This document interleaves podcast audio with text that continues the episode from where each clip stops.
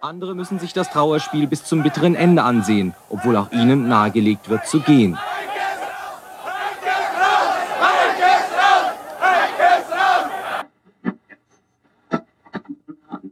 Reitmeier schien die Bälle wie magisch anzuziehen.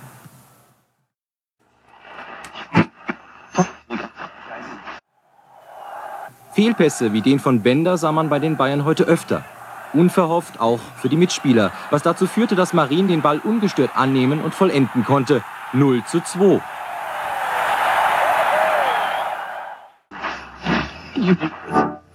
Wir am Ende, und das muss man ganz klar sagen, sang- und klanglos abgestiegen sind. Also, wenn es immer heißt, Männer können nicht leiden und können keine Gefühle zeigen, beim Fußball geht es sehr gut. Also wenn es in den Beziehungen nicht funktioniert, aber beim Fußball funktioniert es. Also ich habe noch nie so viele, so viele Männer auch weinen sehen nach so einem Abstieg. Und da war ja nur beschäftigt, irgendwo hinzugehen und zu trösten. Und also das, das tat mir echt weh. Aber für die ist das halt das, das Leben.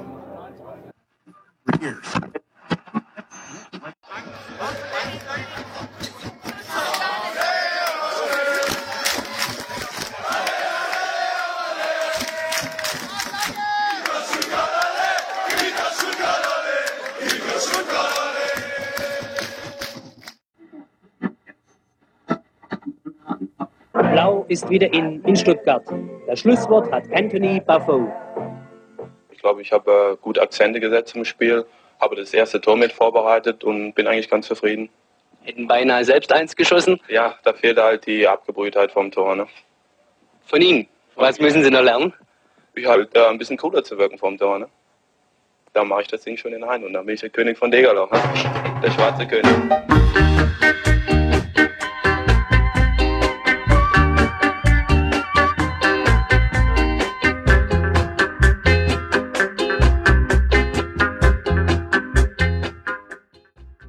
Herzlich willkommen zu einer neuen Ausgabe des Hörfehler-Podcasts. Mein Name ist Nick und ich begrüße euch recht herzlich zu einer ziemlich besonderen Folge, denn sie steht unter einem, naja, lachenden und weinenden Stern. Lachend, weil ich durfte mit Klaus und Olli zwei wunderbare Gäste begrüßen zu dieser Ausgabe, die sehr, sehr unterhaltsam, extrem nerdig über die Stuttgarter Kickers erzählen werden.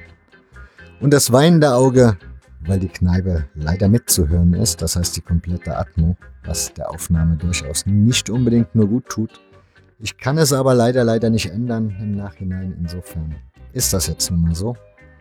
Empfehle euch aber, sollte es euch über Kopfhörer etwas zu anstrengend werden, dann könnt ihr es auch über den Computer oder ja, über die Audioanlage hören. Ich zumindest habe die Erfahrung gemacht, als ich es am Laptop gehört habe im Vorhinein. Das war für mein Empfinden durchaus wesentlich angenehmer, zumal die beiden für mich da durchaus auch besser zu verstehen waren. Kann aber auch ja, Einbildung sein, ich weiß es nicht. Wie dem auch sei, ich würde mich trotzdem freuen, wenn ihr euch die Folge gebt. Wenn ihr euch die Folge gebt, ja. Und möchte mich bedanken bei den Unterstützern dieses Podcasts. Das sind Thorsten, Sascha, Daniel, Mirko, Marcel, Nils und Martin. Vielen, vielen, vielen Dank an euch, denn ihr helft mir hier unglaublich mit. Denn es klingt nach Phrase, ist definitiv alles andere als das, denn die Zeitfenster werden hier immer kleiner und in Zukunft nochmal ein Tick kleiner. Und das stellt mich so langsam vor Herausforderungen und dann ist es ganz gut, wenn ich vor der Frau verargumentieren kann, dass dieses Hobby nicht nur Geld kostet, sondern das relativ kostenneutral aktuell gehalten wird, fast kostenneutral gehalten wird. Und vielleicht gibt es ja die Möglichkeit in Zukunft durch weitere Spender oder Unterstützer in die Situation zu kommen, dass ich eben auch sagen kann, Chef, ich gehe heute mal freitags ein paar Stunden eher, damit ich die Möglichkeit habe, einfach mich an den Podcast zu setzen und zu schneiden, ohne dass ich das gleich an anderer Stelle wieder abknipsen muss. Insofern, wenn ihr vielleicht Lust habt, eben den Podcast auch zu unterstützen oder Bock habt, diesen Podcast weiter zu hören, wäre es schön, wenn ihr euch überlegen würdet, ob ihr vielleicht diesen Podcast unterstützen möchtet. Alle Infos dazu findet ihr unter hörfehler.org und damit bin ich jetzt auch durch mit dem Thema Geld, denn ich rede auch nicht gerne darüber und mache das hier auch nicht so gerne, kann es aber halt auch irgendwie nicht ändern, wenn ich diesen Podcast gerne weitermachen möchte. Das dazu, jetzt entlasse ich euch in diese Sendung Nicht ohne euch aber nochmal darauf hinzuweisen, wenn das Gespräch zu Ende ist, trotzdem noch bitte weiter dranbleiben, denn es gibt auch in dieser Ausgabe eine Podcast-Empfehlung. Und nun viel Spaß. Ich bin Olli Weber. Ich bin ein spätberufener Kickers-Fan. Zum ersten Mal auf dem Schirm hatte ich sie erst 1987, als sie einen der größten Vereinserfolge feiern durften. Der Einzug ins DFB-Pokalfinale in Berlin damals. Meine eigentliche alte Liebe ist die Frankfurter Eintracht, die ich als Kind in mein Herz geschlossen habe. So mit sieben, ich bin Jahrgang 70, als die Eintracht damals in der Bundesliga war. Ich komme auch nicht direkt aus Stuttgart, sondern ich aus dem Umland Richtung Metzingen, Reutlingen bin ich aufgewachsen. Und da war, das war VfB Country sozusagen. Da waren 80, 85 Prozent VfB-Fans. Und die Kickers, ich kannte also keinen, bis ich dann nach Stuttgart gezogen bin, 1996, ähm, der für die Kickers war. Und dann habe ich dann erst später so kennengelernt, peu à peu, Leute, die vor allem da oben gewohnt haben, in Degerloch oder in den anderen Vororten von Stuttgart, da oben Sillenbuch, Heumann und so weiter. Und da habe ich gemerkt, Moment, es gibt ja noch einen anderen Club hier in Stuttgart. Und bin dann als erste Mal hingegangen, bezeichnenderweise bei einem Auswärtsspiel von der Eintracht. Das erste Zweitligajahr der Eintracht 1996, 1997 und habe mir da ein Spiel angeguckt und bin dann über die Jahre später immer mehr dahin gegangen und so hat sich die, haben sich die Kickers sozusagen zu meiner neuen Geliebten, wenn man so will, äh, entwickelt. Äh, und jetzt gehe ich eigentlich nicht bei jedem Heimspiel, aber bei, ja, bei fast jedem. Ich würde sagen, 12, 13 Heimspiele pro Jahr mache ich schon ein paar Auswärtsspiele, was ja gerade auch nicht so schwer ist äh, in der Oberliga Baden-Württemberg. Man spricht hier ähm, im Volksmund auch von der S-Bahn-Liga. Das letzte Auswärtsspiel war in Freiburg am Neckar, sind wir schön mit der S-Bahn hingegondelt. Äh, da kann man dann ab und zu mal ein, Auswärts, ein Auswärtsspiel machen. Was ich allerdings früher auch machte, schon in der, in der dritten Liga vor allem, sind wir schon auch mal nach Dresden gefahren oder nach Bremen sogar, nach Kiel. War, in Kiel war ich mal. Ja, wir sind organisiert in einer kleinen Vereinigung. Das ist kein offizieller Fanclub. Aber haben uns irgendwann mal zusammengeschlossen, sozusagen langjährige Kickers-Fans, also wirklich Fans, die seit Kindestagen auch Kickers-Fans sind. Ähm, und die Gruppe besteht jetzt so aus 20 Personen ungefähr. Und also unverbindlich wird, man trifft sich halt im Stadion, ist dann auch mehr so ein kleines gesellschaftliches Ereignis geworden. Der Sport, der Fußball steht zwar immer noch im, im, im Mittelpunkt, im Vordergrund, aber ähm, ehrlich gesagt gehe ich nicht mehr unbedingt nur wegen der Qualität der Spiele hin, sondern auch um sich auszutauschen mit den, mit den anderen Leuten halt, was denn sonst so los ist. Äh, weil die Spiele mittlerweile sie haben schon ein Level erreicht, wo ist es halt Amateurlevel, muss man einfach sagen. Also Ballstaffetten über mehr als drei Stationen kann man an, der, an einer Hand abzählen. Und ich meine das pro, pro Saison, ja, nicht pro Spiel. Also das muss man schon sagen. Aber trotzdem, ich meine, äh, ja, Liebe kennt keine Liga, das kann man so sagen. Der Club ist benannt nach einem, nach einem Kickers Idol. Radio, hau mal den Klaus dazwischen. Ja, gerne. Das sich auch noch vorstellen. Ach so. Bei dir habe ich aber schon gelesen, dass du auch nicht seit Anfang an Kickers-Fan bist. Ne? Ja, das stimmt. Ich bin in äh, Stuttgart zwar geboren, aber im äh, Umland von Stuttgart in Ludwigsburg aufgewachsen. Und es ist ja, äh, wie er schon auch sagt, um Stuttgart herum äh, ziemlich rot. Und äh, die sind dann äh, oftmals Anhänger von äh, Vorortvereinen auf der anderen Seite vom Neckar. So war es bei mir auch als Kind. Da war ich mit meinem Papa als Siebenjähriger zum ersten Mal im Stadion und dann auch so in den 80er Jahren regelmäßig eben dann. Und irgendwann hatte ich dann so äh, in den 80er Jahren als Teenager so eine Politisierungsphase habe ich dann so ein bisschen überrissen, was äh, dieser Präsident äh, von diesem Verein auf der anderen Seite vom Neckar. Entschuldigung, habe ich jetzt schon einen kleinen Fehler gemacht, dass ich den Namen dieses Vereins genannt habe hier. Das war, das war ein Fauxpas meinerseits. Entschuldige mich gleich. Und, äh, und äh, ja, dann hatte ich irgendwie so, äh, da war es so in den 80er Jahren, war halt immer noch so ähm, Hooligan, irgendwie so ein gängiger Fantypus in Stuttgart. Und dann hat man, wenn man so ein bisschen angepackte Haare hat oder so ein bisschen Dark Wave-mäßig unterwegs war, öfters mal auf die Mütze bekommen in äh, Cannstatt.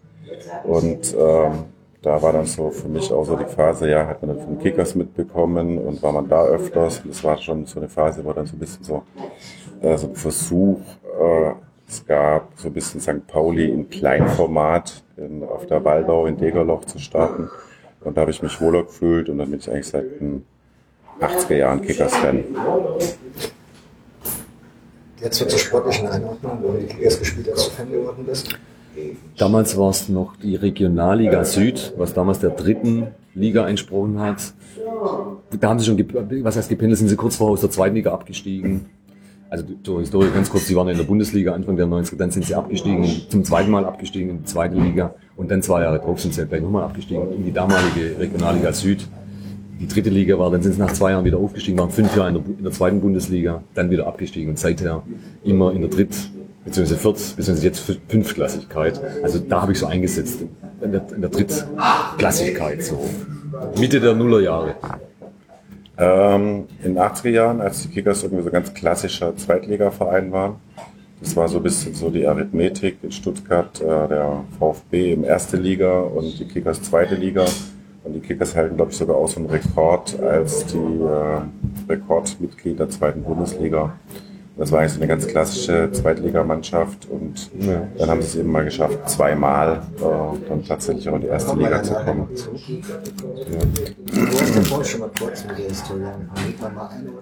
Ja seit? Seit 1899 wurden sie gegründet als reiner Fußballverein. Die, die Ursprünge liegen also darin, dass sich Leute von einem anderen Club äh, abgespalten haben, weil dort Rugby noch gespielt wurde, was damals relativ üblich war, Ende des 19. Jahrhunderts. Und die wollten sich rein auf den Fußball und die Leichtathletik konzentrieren. Und dann haben sie den FC Stuttgarter Kickers, Kickers damals noch mit C, also C vorne geschrieben, gegründet, was sozusagen der erste reine Fußballverein dann hier in, in Stuttgart war.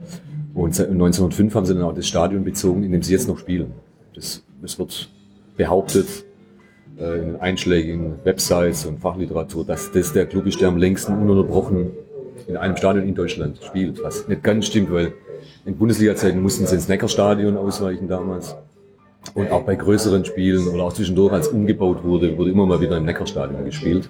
Aber es war ja immer die Heimat des Vereins. Das ist ja erst relativ spät verkauft worden. Also von daher hast du ja trotzdem in der Zeit ja auch immer noch das Heimat. Ja, ja, natürlich, genau. Genau. Sie konnten halt ein paar Spiele pro Saison mal nicht machen. Ähm, es gab noch so, so kuriose Sachen wie, heute würden wir es Double Features nennen, dass VfB und Kickers nacheinander im Neckarstadion gespielt haben, damals Ende der 60er Jahre, meine ich. Äh, womit man einfach dem Zuschauerschwund damals, glaube ich, entgegenwirken wollte, hat aber auch nicht so richtig funktioniert. Es gab es nur ein paar Mal. Aber sonst ist, ist das, das Waldau-Stadion, wie es, wie es, oder Kickers-Stadion, wie es heute noch genannt wird, ähm, die Heimstatt seit 1905 für die Kickers. Ich habe gelesen auf Wikipedia, ich habe alles auf Wikipedia gelesen. Mhm. Das ist eine gute Seite. Ja, genau. Vielleicht. Das wirst du mir dann so des Tag- abends dann Mhm. kundtun, ob das passt. Gelesen, auf den Golanhöhen wird das auch gerne, oder wurde das gerne genannt. Das Degerloch ist ja scheinbar vor von Stuttgart gelegen. Richtig. Also erstmal heißt nicht das Degerloch. Und der jüdischen Vereinsmitglieder, wobei ich dazu dann irgendwie komischerweise nichts mehr gerade gefunden habe bei den. Ja. Also der Ausdruck Gol- Golanhöhen ist mir unbekannt. Cool. Mir ist, es, mir ist es unbekannt. Die, die, die Höhen ist natürlich ist so, das liegt auf knapp 500 Meter Höhe, damit auch eines der höchstgelegenen Stadien in, in Deutschland. Ähm, ja. Und das heißt in Dägerloch und nicht im Dägerloch. Wie es gern auch heute noch bei, bei wenn, wenn die Kickers mal überregional wieder tätig sind, gern im Fernsehen auch immer noch genannt wurde. Im Dägerloch. Das ist also falsch, dass es an der Stelle gleich mal richtig äh, stellen kann. In Dägerloch, abgeleitet von dem Stuttgarter Stadtteil Dägerloch. Genau, es ist alles andere als ein Loch, sondern es ist auf der Höhe. Und es ist ein sehr reicher äh, Stadtteil von äh, Stuttgart. Da steht der Fernsehturm, das Wahrzeichen der Stadt. Und äh, Golanhöhen kommt daher, dass eben wegen dieser Höhenlage ist es da oft 5 Grad kälter als unten hier im Talkessel. Und äh, in, zu Zweitliga-Zeiten, so hat man das zum Beispiel bei der Recherche für mein Buch äh, Freddy Bobic erklärt, äh, war da oft dann eben so Eisschollen im März noch und äh, November oder eben dann halt, äh, ja, und es wurde trotzdem eben in der zweiten Liga gespielt und die Gegner hatten Angst und äh, da hochzukommen, weil es halt irgendwie immer sehr körperlicher Fußball war, was die Kickers gespielt haben und viel gegrätscht, viel gekämpft. Und äh, man hatte dann tatsächlich einen Heimvorteil, weil man halt auf diesen scheinbaren Eisplatten dann wohl auf der Nähe der Eckfahne dann besser zurechtkam. Rasenheizung gab es eben damals noch nicht. Und dann äh, waren die Kickers wohl sehr heimstark und dann äh, sagen die alten Stuttgarter, sprechen dann von Golanhöhen, weil das wohl eine uneinnehmbare Festung ist. Ich kann mich nur an ein Spiel erinnern gegen, gegen SC Freiburg im DFB-Pokal. Ich glaube das Viertelfinale war das sogar, müsste 1999 rum gewesen sein. Das war im Dezember das Spiel und ich war ziemlich, man kann ja ziemlich nah ran an den Rasen dort. Man kann ihn fast berühren eigentlich, wenn man dort den Zaun durchgreift und der war komplett durchgefroren. Eigentlich hätte ich ja nicht spielen können. Es gab keine Rasenheizung, wie gesagt. Und das Spiel wurde angepfiffen und die Kickers haben dann auch entsprechend das Ergebnis weiß ich nicht mehr, aber wir haben den SC Freiburg aus dem Pokal raus, rausgeworfen dann damals. Hat sicher sehr viel mit, mit dem Platzau damals zu tun gehabt. Ihr habt ja gerade erzählt, wie ihr klein wart oder Kinder wart, waren die Roten schon die Großen. Mhm. Die älteren Zuschauer dürften ja wahrscheinlich schon ein anderes Bild der zwei Vereine haben, so in ihrer Vergangenheit. Weil die Kickers waren ja eigentlich mal ganz lange Nummer 1 in Stuttgart. Nicht nur in Stuttgart, aber vor allem hier. Ja. ja. Kriegt man das noch mit, wenn man sich mit den Eltern unterhält, dass sie dann ein bisschen anderes Bild haben vom Verein als man selbst? Jein. Ich sag mal, wir kennen noch einen, der sein erster Stadionbesuch war 1949. Der ist mittlerweile 76, glaube ich. Ähm, und in der Zeit war es tatsächlich so, dass es noch, ähm, noch, äh, noch ähm, Paar Paar war. Ne? Also dass noch ebenbürtig waren, die Kickers und der VfB. 49 war eigentlich das letzte Jahr, wo man noch von der, von der Augenhöhe sprechen konnte. Im nächsten Jahr ist der VfB, jetzt habe ich den Namen doch genannt. Ne? Im nächsten Jahr ist der, ist, sind, sind die dann äh, die Brustringträger Meister geworden 1950 und die Kickers sind abgestiegen aus der damaligen Oberliga Süd. Und das war dann, als es gekippt ist. Aber in der Tat, vor dem Ersten Weltkrieg waren die Kickers ganz klar die Nummer eins in, in Stuttgart. Der VfB ist ja erst gegründet worden, fusioniert, glaube ich, 1993. Nee, 93 hatte sich der Vorgängerverein ja, gegründet. Richtig. Fusion war so um 1911 rum, glaube ich. Da waren die Kickers schon sehr etabliert. Sie hatten mehrfach schon die Süddeutsche Meisterschaft gewonnen. Sie waren 1908 deutscher Vizemeister. Im Finale gegen die Victoria Berlin damals verloren. Ähm, und der Schirmherr des Clubs war damals dann auch schon nach dieser Niederlage 1908 der Herzog von Württemberg, der damalige, der, der Neffe des regierenden Königs war das damals. Und da kommt übrigens auch der Ausdruck der blaue Adel noch her, da kommen wir vielleicht später auch noch drauf. Aber bis in der Zeit waren die Kickers ganz klar die Nummer eins. Der VfB hat dann aufgeholt, so Mitte der 20er Jahre, hat sich dann so, hat sich dann langsam angenähert. Aber von den Erfolgen her waren die Kickers bis ähm, Ausbruch des Ersten Weltkriegs immer der erfolgreichere Club. Und nach dem Zweiten Weltkrieg hat sich fortgesetzt. Aber wie gesagt, im Jahr 1950 ist es gekippt, muss man ganz klar sagen. Ich glaube, die hatten einfach den Vorsprung, weil sie, weil sie sich als Fußballverein schon gegründet haben. Sie wurden schnell populär, was wahrscheinlich auch schon mit dem Stadion zu tun hatte. Sie haben eine Tribüne dort gebaut, das war ein richtiges Stadion dann schon. Ähm, mit die Tribüne, die im, Nachbau ist vom, vom, ähm, von der Haupttribüne vom Arsenal, London Stadion, vom alten Highbury Park. Nachbau in, in kleinerer, in 1 zu 3 Format sozusagen. Ja, ja. Und äh, das hat die sicher attraktiver auch gemacht. Und dann, ja, dann kam halt Erfolg zu Erfolg und das hat sicher dazu geführt, dass die Kickers gerade Nummer eins waren. Worüber ich nichts gefunden habe, ist normalerweise, gerade wenn Städte so zwei Vereine haben, dann gibt es immer so die Mehrheit. Der eine ist dann immer so der, Club der ja. kleinen Leute, dann ist der ja. der großen Leute. Ja. Ist das dann Stuttgart? Ich habe es ja gerade gesagt, der blaue Adel deutet es so ein bisschen an, dass man meinen könnte, die Kickers wären der Club der Oberschicht gewesen oder wären es immer noch. Ähm, in der Tat gibt es da wenig Quellen, habe ich auch nichts Belastbares gefunden, aber es ist wenig wahrscheinlich. Man kann eher sagen, dass, dass die, die Fans sich aus, aus der gleichen Schicht rekrutiert haben, nur eben in unterschiedlichen Stadtteilen waren.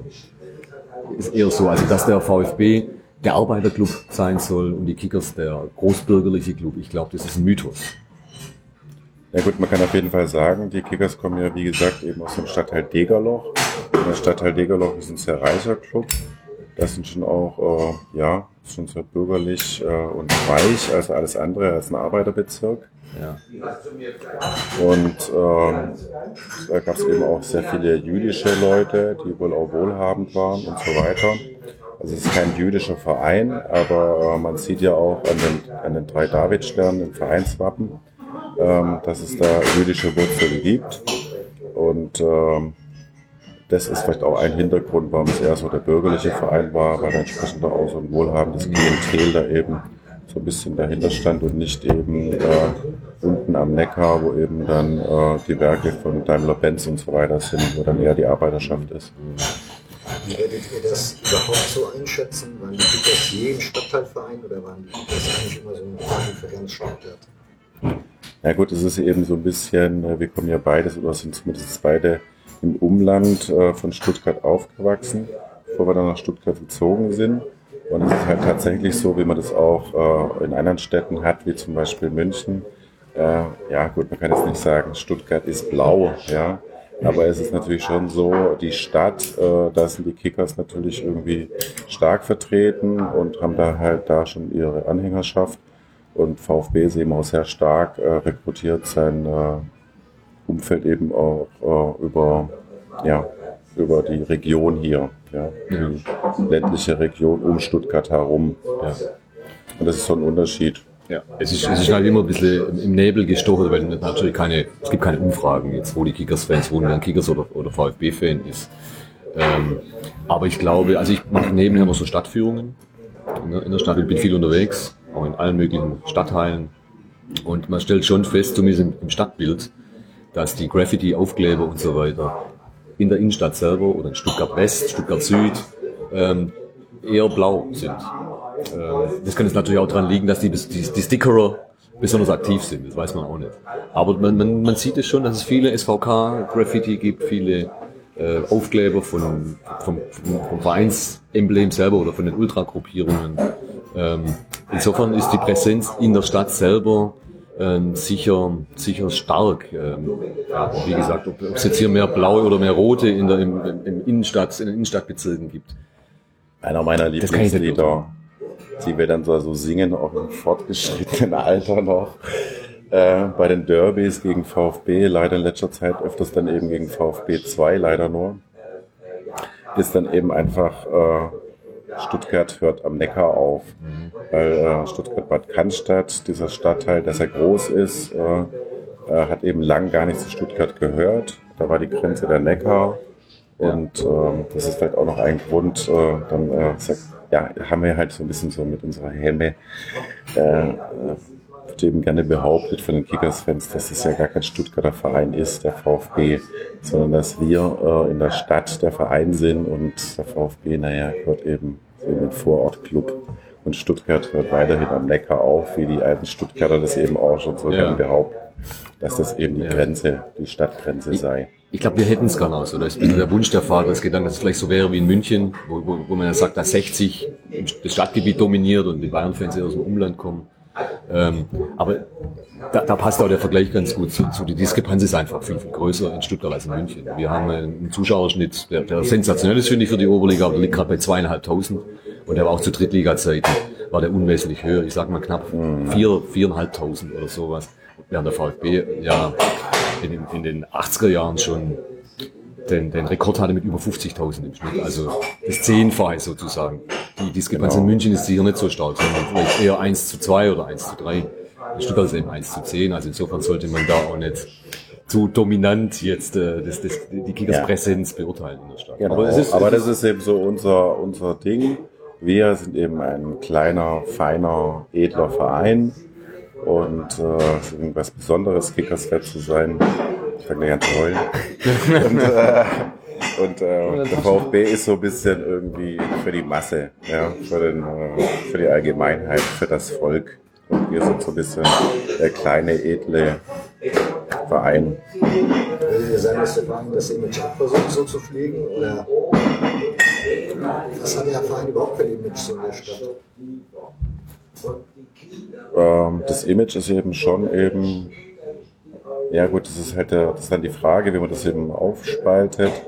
Äh, es gibt auf jeden Fall, es gab eben von der Anhängerschaft, äh, würde ich jetzt mal sagen, das ist eher so ein linkes äh, Fanmilieu in den 80er Jahren gewesen, die zum Kickers gegangen sind. Haben wie gesagt da so ein bisschen so ein kleines St. Pauli versucht zu etablieren. Gut, es war ein sehr kleines, wenn man dann das zu Hamburg vergleicht, aber immerhin. Und ähm, ja, ganz genau. Die hat ja auch eine rechte Vergangenheit eigentlich St. Pauli, wenn man das so sieht. Und ähm, auf jeden Fall, ja. Und das wird halt von den Ver schon auch gepflegt, dass man halt irgendwie hier in der Stadt irgendwie präsent ist und aber halt von den Fans geht's eben eher auch darum, dass man auch wieder versucht, da anzudocken. Oder viele ehemalige große Spieler wie Ralf Vollmer, einer der größten Spieler, den die Kickers hervorgebracht haben, der äh, sagt eben auch, das könnte das Ticket der Kickers sein. Ähm, eben jetzt so, dass man eben in so einer Phase von Hyperkommerzialisierung das kleine, feine eben pflegt, dass man da halt ganz nah am Stadion ist, dass man dann wirklich im November, wenn eine Stunde gekickt ist und der Rasen ist umgepflügt, es riecht nach Fußball, wenn da die Erde, die frische Erde da umgepflügt ist und du stehst so nah dran, Ja. dass es eben authentisch ist und jetzt nicht so eine äh, hyperkommerzialisierte Geschichte wie äh, im großen Stadion. Ja. Und dass man das pflegen kann und dass das durchaus auch äh, ein Stück Vereinsidentität sein kann oder gestärkt werden sollte. Ja, ich, ich glaube, da gab es auch Versuche da in den letzten Jahren, dass da so eine Art Image etabliert wird. Das ist in so Richtung der familiäre Club, die familiäre Alternative irgendwie zum großen VfB ähm, sein soll. Inwiefern das tatsächlich so implementiert werden kann, das ist schwierig, glaube ich. Was mir auffällt, ist halt, bei den Kickers-Fans, ähm, das zeigt ja auch dieser Zuschauerschnitt, der eigentlich immer sich zwischen zweieinhalb und dreieinhalb so bewegt wie letzten Jahr. Das bedeutet, dann sind immer die gleichen Leute. Also es sind schon ein sehr ähm, kleiner, aber eingeschworener Club auch. Das, das zeigt sich an der, an der Zahl der, der, der Dauerkarten auch. Die sind eigentlich immer relativ konstant, egal welche Liga. Ähm, also es ist ein sehr treues äh, Publikum, ja, was, was einen bei den Darbietungen doch auch manchmal wundert. Es ist einfach, seit ich mich äh, erinnern kann, ist eigentlich immer, wenn ich nach den Zuschauer, äh, nach den Zuschauerzahlen schaue, ist eigentlich immer 3400. Ja, etwas überspitzt ausgedrückt. Das war äh, teilweise in der ersten Liga so, in der zweiten so, äh, in der dritten, vierten und fünften ist es teilweise jetzt auch so. Ein bisschen variiert es natürlich. Und das ist halt so ein Stamm, der also eigentlich immer kommt. Und natürlich ist es dann natürlich ähm, ganz variierend und äh, der Verein gilt halt irgendwie so als so kleiner, sympathischer, angenehmer Verein, ohne große Skandale oder Veruntreuungen und so weiter. Und ähm, hat schon hohe Sympathiewerte in der Stadt. Wenn da so ein bisschen Euphorie äh, entsteht und mal so ein bisschen mal was gewonnen wird, dann äh, kommen auch dann die anderen Stuttgarter und äh, kommen dann wieder zu den Kickers. Und auf einmal hat man dann nochmal 7000 Zuschauer. Oder Was dann natürlich einen richtigen Hexenkessel da oben im Kickerstadion auch sofort äh, darstellt, weil ähm, das Stadion ist klein, die Kapazität liegt bei, ich glaube, knapp 12.000 mittlerweile. Aber wenn da, sagen wir, 4.000, 5.000 da sind, wirkt es schon sehr voll. Und dann äh, ist auch die Stimmung, die Stimmung ganz, ganz ordentlich. Wir haben, wir haben ja auch im Grunde einen Dauersupport von den, von den, Ultra-Gruppierungen. Ähm, aber die beschränkt sich natürlich auf einen relativ kleinen Haufen auf der, auf der Gegengerade. Aber wenn es da mal, wenn es da mal spannend wird, wenn es gegen Ende hin ähm, äh, eng wird, turbulent, dann wird es auch laut im Stadion. Weil ihr jetzt den Verein hier so gut habt, ich habe in einem alten Buch geblättert, das war 1999, zum Fenster Lupen, da hat, ich glaube, wie wie die denn in der Schreiber sich, also Kuhboys Dieter oder so, hat er einen Artikel darin geschrieben, da gab es dann diese Fanabteilung, die es da oben gibt, da gab es aber Schwankungen mit dem Verein, das gab irgendwie, vorher konnte man sich von den Spielern nach dem Spiel noch treffen zusammen, dann wurde das aber, wurden die Fans untergebracht in einem Zelt, das war dann so das Ende vom Ding an der Geschichte, dass sie in einem Zelt gelandet sind, zwischendurch waren sie irgendwo mehr zu Hause, nach dem Spiel, wie ist das aktuell jetzt? Für euch könnt ihr nochmal, also ist das wieder so, also bei uns ist es so, kannst du in eine Vereinskneipe gehen und dann siehst du auch die Spieler, weil die kommen da genauso rein und trinken dann noch ihr Bier und kannst mit denen reden. Wie ist das jetzt aktuell bei euch? Das ist eben, muss sich das so vorstellen, oben im Degerloch, äh, um, um das Waldorfstadion. Wir nennen es irgendwie auch ganz gern Kickers Plätzle, ne, weil es halt irgendwie auch so ein bisschen so eine Mischung ist aus Sportplatz und Stadion. Ähm, so beides so ein bisschen. Und um äh, dieses Stadion sind eben ganz viele Sportplätze. Und äh, das ist so ein bisschen äh, die Tradition. Man geht eben da, äh, das sind Bierstände rund um das Stadion, ein äh, Kult. Äh, Bierstand war zum Beispiel bei Paule, so ein griechischer Vereinsheim wird von einem anderen Stuttgarter Verein da oben. Und da treffen sich Generationen von Kickers-Fans, die kommen da vorhin, trinken bei Paule ein Bier und danach. Der Paule ist jetzt leider äh, nach Griechenland zurück und man betreibt den Stand jetzt nicht mehr. Und ähm, jetzt ist aber halt eine andere, ähm, das ist jetzt wieder aufgenommen eigentlich, nachdem das ein bisschen vakant war bei Paule.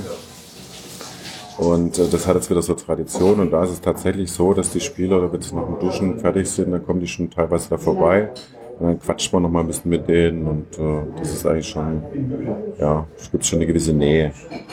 Das Stadion befindet, sich noch Umbau oder sind die fertig mit Umbau? Zuletzt auch wieder das, ist irgendwie gefühlt ist das Kickersstadion mit der Dauerbaustelle. Ich habe keine oft, also ich war einmal dort, Anfang des Jahrtausends war das, da stand ich auch mal hinter, im Hintertorbereich im Gästeblock, mhm. immer stand ich auf dieser, auf dieser Heimpublikum steht. Mhm. Ja. Ja. Vorne im Block. Ja. Also irgendwie gefühlt, wie sieht das momentan aus, das Liga Der letzte Umbau hat Ein Schmuckstück. absolut, muss man sagen. Der letzte Umbau hat eigentlich stattgefunden zu Drittliga-Zeiten, da wollten wir das Stadion, ich glaube sogar Zweitliga-tauglich machen und die Haupttribüne hat nicht mehr ausgereicht, weil der DFB vorschreibt, dass 2000 Sitzplätze auf der Haupttribüne vorhanden sein müssen. Und Das war der letzte große Umbau, wurde alle Tribüne abgerissen und eine neue Tribüne hingestellt, die jetzt die ganze Spielfeldlänge einnimmt mit 2000 Sitzplätzen. Den Umbau, den du anspielst, war vielleicht der von der, vom gegengeraden Dach, das marode war. Das musste also erneuert werden. Das war vor zwei Jahren, würde ich sagen. Da war die eine Zeit lang dann auch gesperrt, die Gegengerade. Aber weitere Umbaumaßnahmen sind mir jetzt gerade Ja, bekannt. eigentlich kleinere Sachen gewesen. Der, wie gesagt, äh, wie das der Olli gesagt hat, ein großer Einschnitt war dann eben äh, vor vier, fünf Jahren, als die Haupttribüne, die 75 erbaut wurde, dann vor ein paar Jahren abgerissen wurde und da gab es eine neue Haupttribüne. Und das war jetzt auch das, der Anlass von meinem Buch eben, ähm, diese alte Haupttribüne, die eben da schon das Bild äh, des Stadions geprägt hat, lang einfach nochmal so aufzunehmen und so für die Nachwelt quasi zu dokumentieren. Und so ist auch dieses, das war der Anlass für das Buch Auf die Du Blaue. solltest das Buch auch mal bewerben, weil du Ja. erzählst immer das Buch, aber keiner weiß jetzt, wie das Buch heißt. Von daher, jetzt ist deine Zeit. Der Olli. Ich muss, ich muss es übernehmen. Also wir haben hier ein, ein, ein wunderschönes Machwerk vom Autor Klaus Teichmann mit dem Titel Auf die Blaue, was ein beliebter Schlachtruf ist bei den, bei den Kickers oben. Wir sind ja die Blauen im Gegensatz zu den Roten aus Cannstatt. Und auf die Blaue wird gern auch mal skandiert, gerade in, in heißen Spielphasen. Das Buch, Buch beinhaltet diverse Kapitel mit, mit schönen Hochglanzbildern, geht zurück äh, bis in die Anfangsjahre der Kickers ähm, und porträtiert dann eben Figuren, wichtige Personen durch die äh, aus der ganzen Vereinsgeschichte im Grunde genommen. Wir haben hier sowohl Spieler als auch Fans, als auch ähm, Funktionäre, die hier drin porträtiert wurden. Wir haben Prominente, wir haben gänzlich dem, äh, dem, dem breiten Volk unbekannte Figuren hier drin. Ähm, bei den Bekannten ist unter anderem, ist ein Porträt über Klinsmann drin? Ah, über Jürgen Klinsmann drin, über Guido Buchwald, die aus der Kickers Jugend ja hervorgegangen sind. Ähm, Ralf Vollmer, Kickers Urgestein, der trotz Angebote von verschiedenen Clubs immer bei den Kickers geblieben ist, der ist da drin porträtiert. Ähm, Das Ja. heißt jetzt mal andersrum formuliert. Normalerweise, wenn du bei einem Verein in ein kriegst du ja meistens das Vereinsbuch gebracht, also eine Vereinshistorie, wo einmal komplett ist anders, relativ nüchtern gehalten, geschrieben. ja, Wie wäre das bei dem Buch jetzt, wenn du das formulieren müsstest? Was ist das für ein Buch? Was kriegt der Leser, wenn er das jetzt liest? Also, kriege ich jetzt die trockene Stuttgarter Kickers-Historie einmal dargeboten oder Nein, es ist praktisch eine Gesamtdarstellung eben, ähm, aber so konzipiert, dass einzelne Personen gewisse Zeitabschnitte sozusagen verkörpern. Also zur Intention solltest du jetzt vielleicht doch was dazu sagen, Klaus. Äh, Ja gut, meine Idee war eben einfach die wichtigsten Stationen des Vereins ein bisschen nachzuzeichnen seit 1899, was natürlich irgendwie einigermaßen äh, schwieriges Unterfangen ist bei einem Verein, der eben so viel Tradition hat. Da musste ich mich ohnehin schon auf die wichtigen Sachen äh, reduzieren. gibt es eben historische Kapitel und äh, dann äh, Porträts von einzelnen Spielern und den ganz großen, die man eben auch verbindet mit den Kickers wie Buchwald, Klinsmann, äh, Allgöber und so weiter. Und dann eben auch ähm, einfach wichtige Leute die, im Verein wie Willi Mast, der schon den Kickersbus seit Jahrzehnten fährt. Und äh, ja, und eben ein Anlass war eben diese Haupttribüne, äh, als klar war, dass die fallen wird, nochmal so ein bisschen auszuleuchten und äh, für die Nachwelt zu dokumentieren, weil halt die für viele Kickers-Fans eben auch so ein das Stadionbild prägt. Das heißt, die alte Haupttribüne war recht beliebt. Ja, ich fand sie, gut, wir sind keine Haupttribünenfans. Ne? Da, da war ich ganz selten eigentlich. Aber von der Architektur her vom Anblick her fand ich die alte eigentlich schöner irgendwie. Sah gemütlicher aus. Und ich kann mich immer erinnern, ähm, in den 80er Jahren war diese Haupttribüne eben auch mal so richtig dann gut besetzt. Ne? Die war eben klein, hatte nicht so ein riesen Fassungsvermögen, aber sie war eben dann voll. Und es gibt dann halt irgendwie tolle Sportbilder aus den 80er Jahren, wie der Klinsmann, äh, der junge Klinsmann, äh, oft irgendwie körperlich etwas unbeholfen, äh, für die Kickers halt äh, seine Tore grätscht, ja fast schon, ne? vor dieser vollbesetzten Haupttribüne. Und das war halt, ist halt aber auch so ein bisschen so ein Ausdruck für so eine, für die besseren Zeiten der Blauen. Du hast ja jetzt, ihr habt ja gerade eben jede Menge Namen erzählt von ehemaligen Spielern. Hast du die alle zu Wort, zu Wort bekommen? Also haben die alle die Rede und Antwort gestanden? Ja, also das ist tatsächlich so. Diese äh, Kickerspieler, die äh, zeichnen sich oftmals durch eine hohe Vereinstreue aus. Und äh, sogar Jürgen Klinsmann äh, war auch äh, sofort bereit, als er schon Nationaltrainer in Amerika war, irgendwie nochmal über seine Zeit äh, bei den Kickers zu sprechen und ein Interview zu geben, langes und ausführliches. Also sie erinnern sich schon alle gern an ihre Kickers-Zeit. Also von Klinsmann weiß man zum Beispiel, dass er immer wieder auch gern kommt und zum Beispiel so ein äh, älteres Ehepaar, das den äh, VIP-Raum äh, betreut und äh, äh, dann eben Kuchen backt irgendwie für die Spieler in der Halbzeit, dass sie so ein bisschen irgendwie wieder Zucker haben und wieder Energie kriegen, die das seit Jahrzehnten schon macht. Äh, dann eben, wenn er mal da ist in Stuttgart und mit seinen Kumpels Allgöver und äh, bald mal wieder zum Blauen geht, dass er dann immer noch ordentlich vorbeigeht und da Hallo sagt. Vorhin hattet ihr jetzt auch schon erwähnt, ne? Der war da auch jetzt zuletzt bei euch in Funktion. Ja, er war, kann man das Manager nennen, noch im, im Aufstiegsjahr und in den Jahren davor. Den letzten Aufstieg der Kickers damals in die dritte Liga.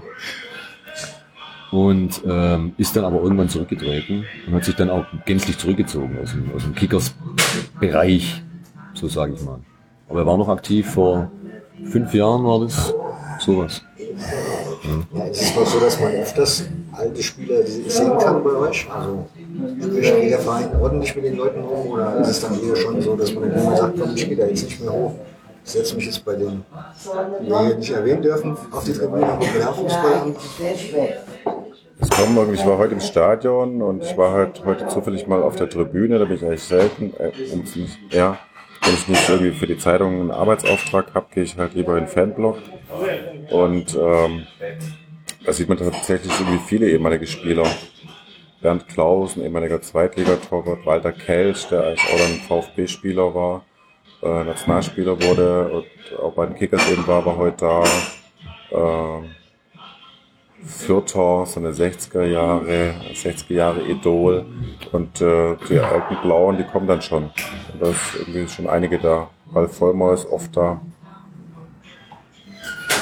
Hatten eben, da hatten wir ja schon über die Historie gesprochen. So ein bisschen, haben sogar den Ersten Weltkrieg geblieben. Wie sah es denn nachher dann aus? Also zum Beispiel so Entschuldigung. Ich glaube, das habe ich mal gestaltet früher. Darf ich mal gucken? Ja, meins ist es. Gestaltet. Grafik. Aha, schön. Von wann ist denn das Buch? Ich glaube, das ist so, zum, ja. 100 zum 100-jährigsten. so, 1999 oder zum Aufstieg, bin nicht ganz sicher. Zum ersten Erstliga-Aufstieg. Nimm jetzt das ruhig, äh, guck jetzt das ruhig kurz an. Wir machen hier gerade ein kleines Interview. Wir machen hier ein, ein Interview. Ah, so. Ja, insofern, aber ist schon ganz interessant, wenn man den Gestalter, den grafischen Gestalter des Nee, ich habe mal eins gemacht. Ich weiß Ja, nicht, ob es sich um dieses Buch handelt. Ich Ja, glaube, es so gab zwei von der Fach zwei. Ich habe eins gemacht, Jahrbücher um die gab's. 70er Jahre, wo die Kickers aufgestiegen sind äh, in die Oberliga, die erste Liga. Jetzt nochmal die Impressum gucken. Das müsste vielleicht in den 60ern auch gewesen sein. Nee, nee, es war 70er. Das sind sie in der zweiten Bundesliga Süd gewesen. Ich suche hier gerade meinen Oberliga. Südwest, das war davor, vor Bundesliga-Zeiten. Ihr habt Oberliga Süd gespielt. Aber die haben das total übernommen. Das Design, ja. Das Design Ich glaube, mir sagt das Buch auch was, was, was Sie meinen. Mhm. ja. Aber es hat ein anderes Format auch, glaube ich. Es war kleiner. Genau, genau. Das war kein DIN A4. Interessant. Gut, gut. Ja, Jungs, macht's gut. ja danke. Alles gut. Ah, das ist schon. Man sieht doch hier, wie die Kickers äh, präsent sind auch noch in, in, in allen Generationen. Dich. Ja, ja, da stellt sich einer zu und redet mit über die Kickers. Also der Verein lebt noch tatsächlich. Ja, absolut. Du hast es gefragt zur Historie. Zwischen den zwei Weltkriegen. Spielt, spielt wahrscheinlich Zeit ab 1933 eher auch an. Von mir aus können wir auch da ansetzen. Ja. Dann sind wir ja nochmal bei den drei Sternen, die ihr ja schon im Vereinswappen angesprochen hattet. Ich vermute mal, das dürfte dann irgendwelche Auswirkungen gehabt haben. Ich verbinde die Stuttgarter Kickers ja mit dieser, was viele süddeutsche Vereine gemacht haben, diese eine Schrift, die es da gab, die wir alle unterschrieben haben, fast alle unterschrieben Ja, haben. Direkt. ja. Die Kickers waren also relativ früh scheinbar schon dabei. Ja. Was weiß man so über die Zeit? Also ist die aufgearbeitet worden vom Verein selbst? Oh, also die ist aufgearbeitet worden. Es gibt auch ein, äh, ein Statement der Kickers zu dieser zur Nazi-Zeit. Was es ganz aktuell gibt, ist ein sehr interessantes Projekt, ähm, in das sich jetzt aber ganz wenig nur, also involviert gar nicht, aber wo ich ganz wenig Inhalt jetzt auch weiß. Das wird allerdings am kommenden Montag vorgestellt, und zwar in Rosis Pinte am Hölderlinplatz, wenn ich dieses Name-Dropping mir auch mal erlauben darf. Ähm, und da würde ich mehr darüber erfahren. Das ist also wohl eine ganz tolle äh, Recherche und Präsentation und eine Broschüre, die daraus entstanden ist, die auch vom DFB äh, einen Preis erhalten hat, dessen Namen jetzt gerade auch nicht äh, präsent ist.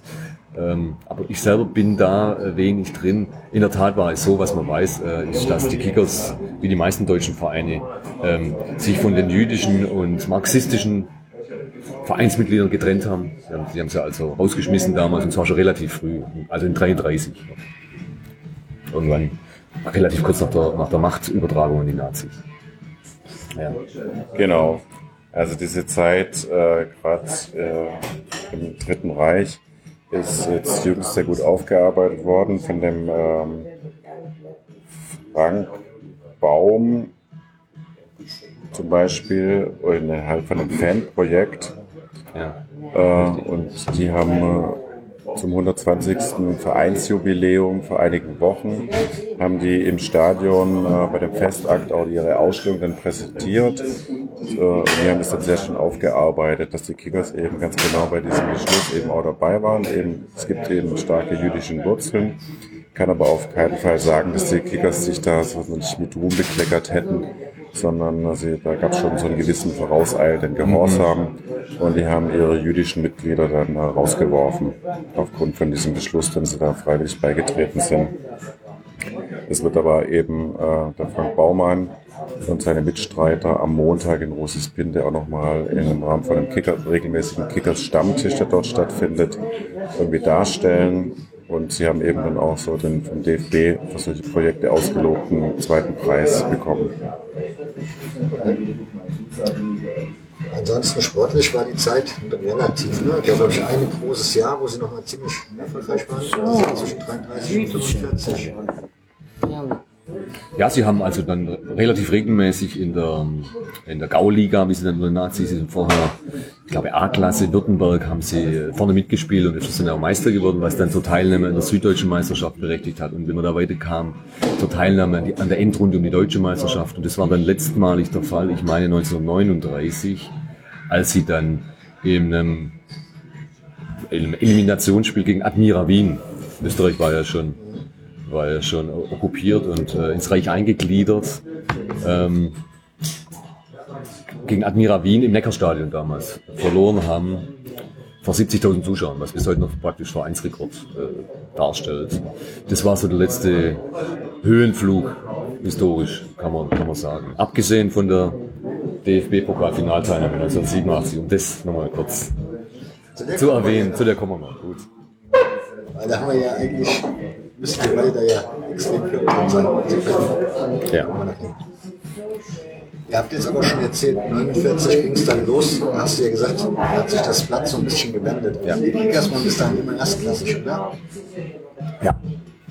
Toujours, ja. Es gab keinen keinen Abstieg.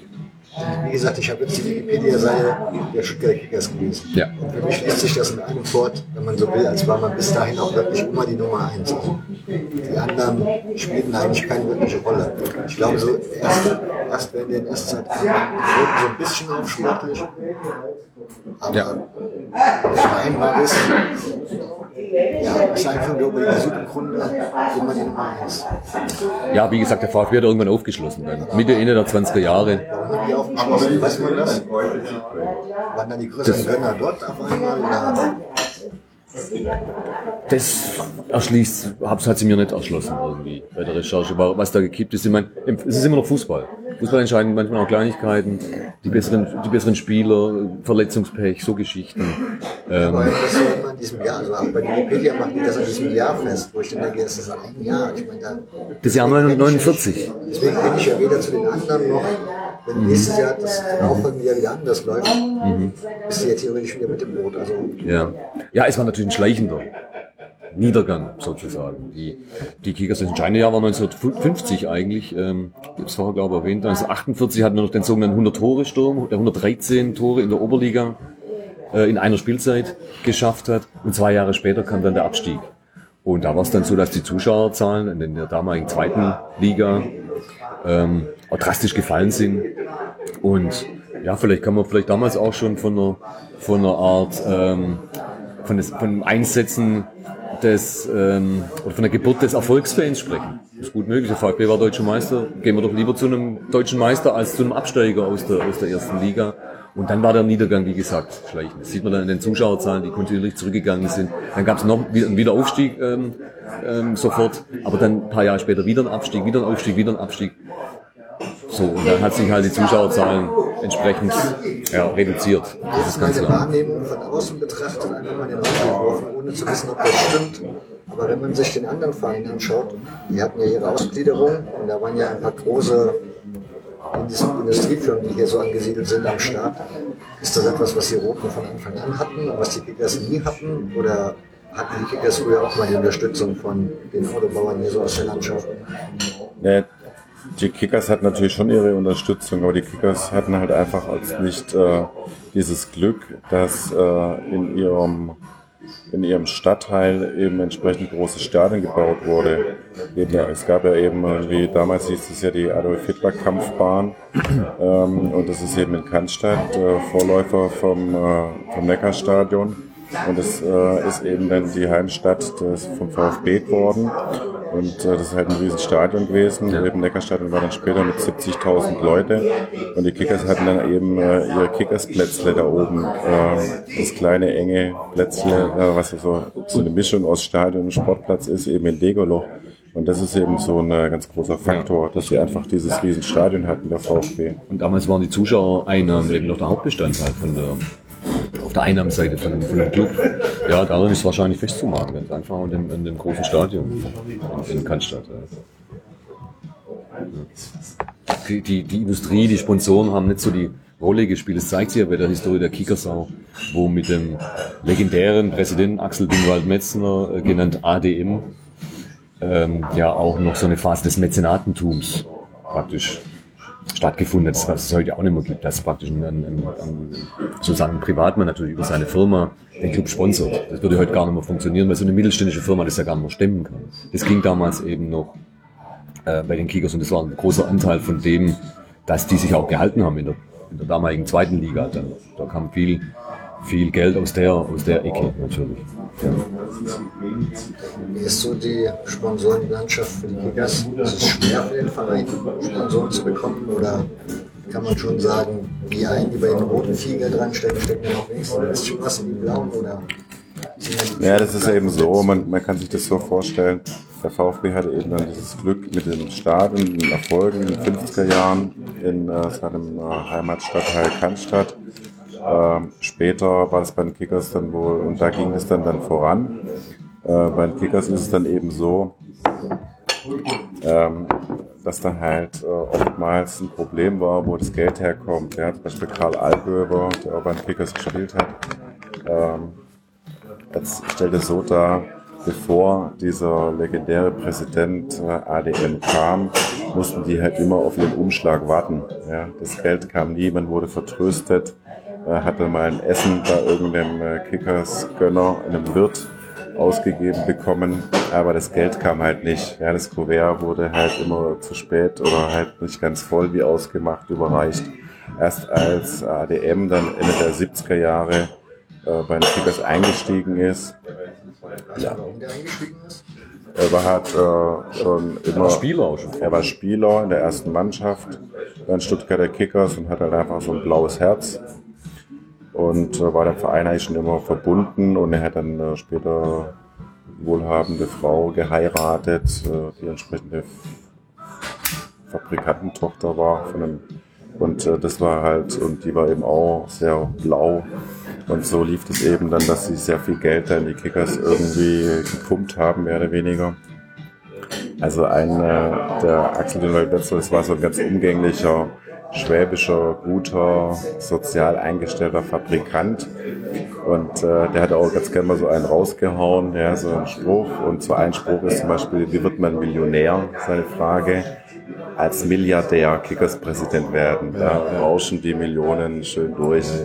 Da kann man Ja, das Geld war- versenken. Aber er war, er war auch ausgesprochen großzügig, muss man dazu sagen. Also selbstlos sozusagen. Also hat er der Mannschaft damals zum Beispiel, ich glaube in der Winterpause stand sie auf dem Abstiegsplatz. Er hat gesagt, wenn ihr, wenn ihr bis zum Ende der Saison noch einen einstelligen Tabellenplatz schafft, spendiere ich euch eine zweiwöchige Reise nach Florida. Die Kickers wurden Achter und er hat sein Versprechen gehalten und hat es dann bezahlt, diese Reise, keine Ahnung, für 30 Personen damals nach Florida in den 80er Jahren. Das war, in, in Relation, das war nicht nur in Relation, das war sogar absolut teurer als es heute ist, würde ich, würde ich sagen.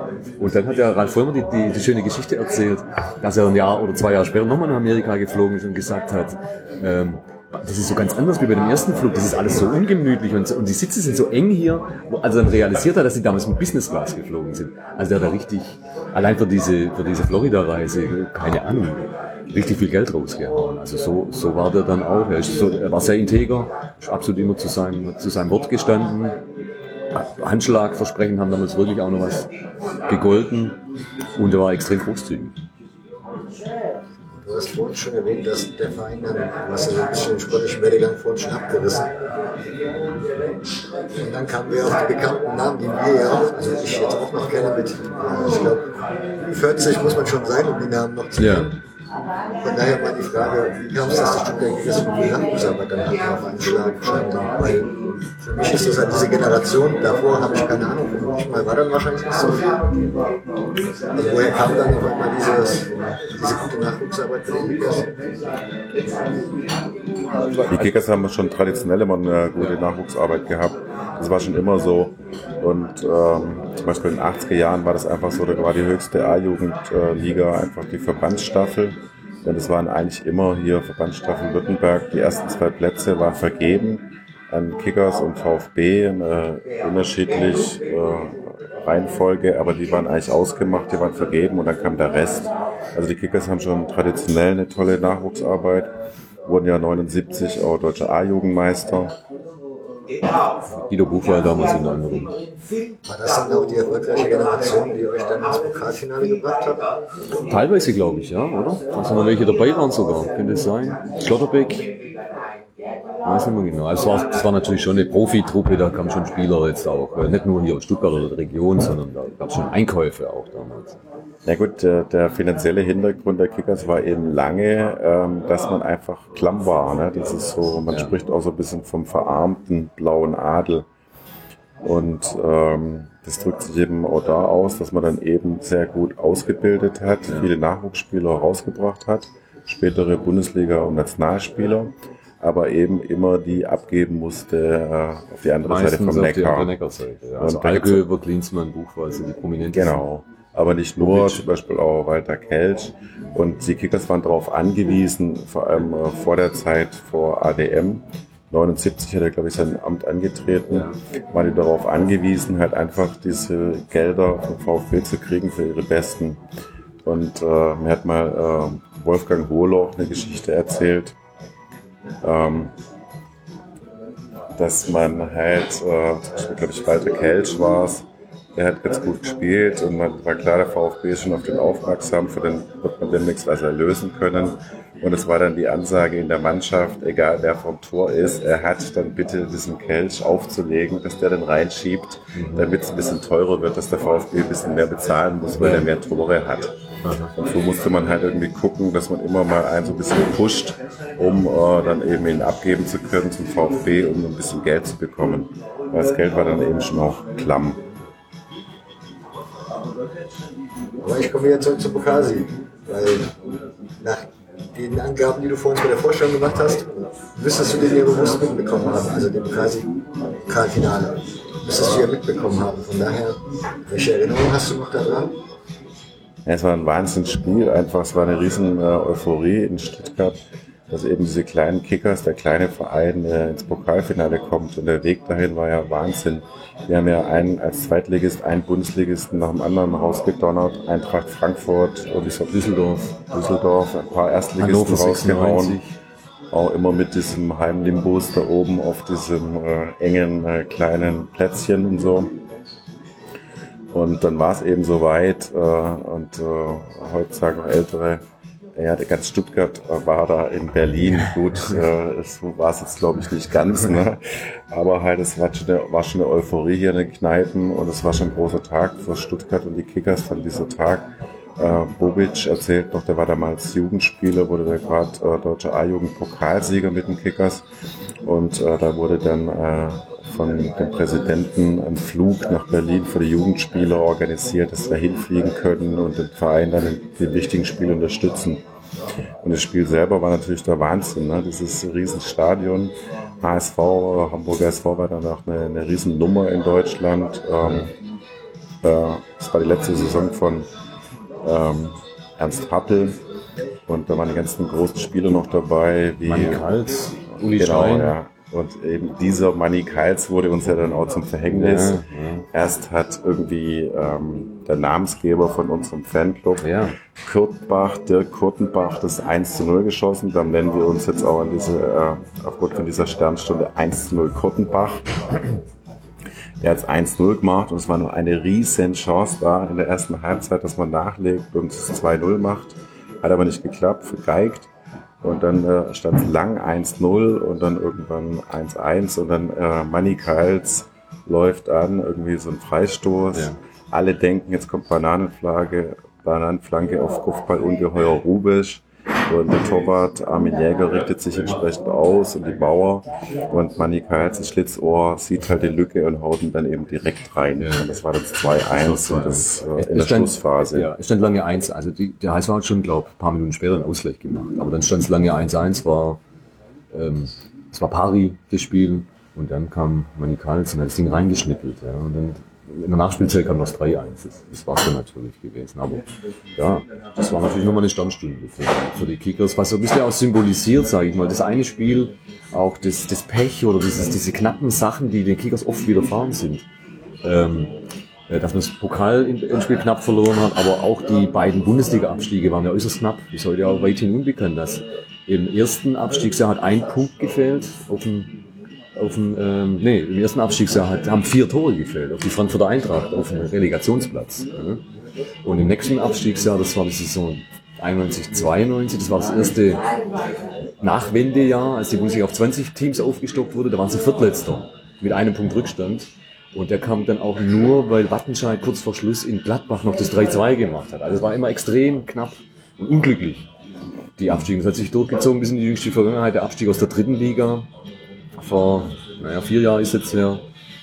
Ähm, war auch am letzten Spieltag, äh, in, in der letzten Minute der Nachspielzeit hat Wien noch ein Tor geschossen. Ja, Dann ist Kickers mit, ich glaube wegen einem Tor sind sie dann in die Regionalliga abgestiegen. Also das sind so, so sehr, sehr unglückliche Sachen, die sich durch die Vereinsgeschichte durchziehen. Das ist im Prinzip, auf den Nenner kann man es tatsächlich bringen. Kickers-Fan sein bedeutet leiden. Einmal verliert man und einmal gewinnen die anderen. So- so Auf sowas läuft es meistens raus. Ich bin mir ziemlich sicher, dass ich sogar hier bei den Heimspielen mehr Niederlagen gesehen habe als, als, als Siege. Aber ja, so ist es halt. Kann man sich ja nicht aussuchen. Und der, der, der von dir auch schön porträtierte Edelfan Celle in dem Buch hat, glaube ich, auch mal geäußert, er lässt sich doch seinen Samstagnachmittag nicht kaputt machen, nur weil die so scheiße spielen da oben. Und so sehe ich es auch eigentlich. Es ist schön da oben, das Stadion, wenn die Sonne scheint, sehr, sehr schön. Und ja, durch die Darbietung auf dem Platz sollte man sich dann auch nicht zu sehr irritieren lassen, finde ich. Aber dieses Pokalfinale, ist das so ein Ding in der Geschichte der Kickers-Fans, wo man sagt, wo warst du an dem Tag oder was hast du gemacht an dem Tag, dass sich jeder noch so dran erinnern kann, was an dem Tag, was er da gemacht hat? Mit Sicherheit. Bei den Ich glaube, mir glaub, mir kannst jetzt nicht so ganz auf das äh, Niveau bringen, wo warst du, als das Sparwasser Tor fiel. äh, so diese schöne Serie, die die junge Welt mal gemacht hat. Aber ähm, es ist schon irgendwie ein ganz zentraler Einschnitt. Man muss natürlich sagen, ähm, die Kickers hatten damals halt, als der Präsident ADM im 79 ans Ruder kam, hat er im, äh, auf dem Fernsehturm die Journalisten eingeladen und ganz klar gesagt, er will die Kickers in die erste Liga führen. Und das war immer sein Traum und das hat er eben auch versucht, äh, entsprechend mit äh, Sponsoring.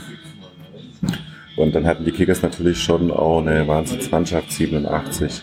Und es war natürlich mehr oder weniger schon auch eine ambitionierte Zweitligamannschaft beziehungsweise eine Erstligamannschaft, äh, weil man natürlich diesen Aufstieg schon äh, immer im Blick hatte.